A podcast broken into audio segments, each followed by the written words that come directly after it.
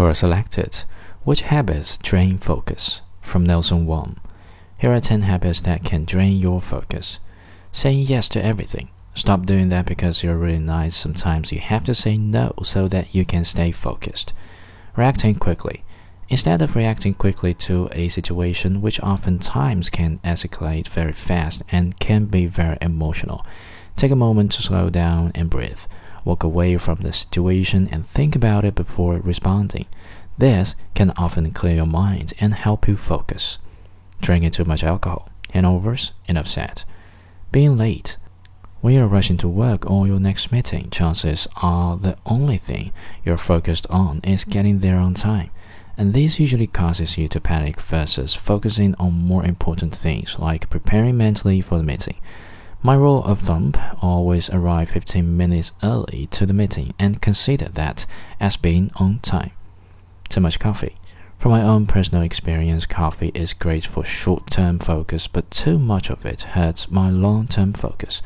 I get jittery and won't sleep as well as night. Sometimes I have a really hard time falling asleep too. Multitasking. Don't be the jack of all trades and master of none. Much better to be the master of one. Accumulating too much stuff. Having too many things carries a large administrative debt. Consider cleaning out your space and closets and only keeping things that make you genuinely happy or make a positive impact on your life. Eating junk food. This will slow you down dramatically. If your body doesn't feel right, your mind will lose focus. Eat healthy. I do this by drinking a green smoothie almost every single day. I use mixed greens, apples, kale, mango, and bananas. My focus dramatically improved once I ate healthy and started exercising regularly as well. I now do yoga, various bootcamp, soul cycle, outdoor runs, and P90X frequently now watching too much TV. Unless you want to focus on watching more TV, which I am guessing typically isn't the case, this can really distract you.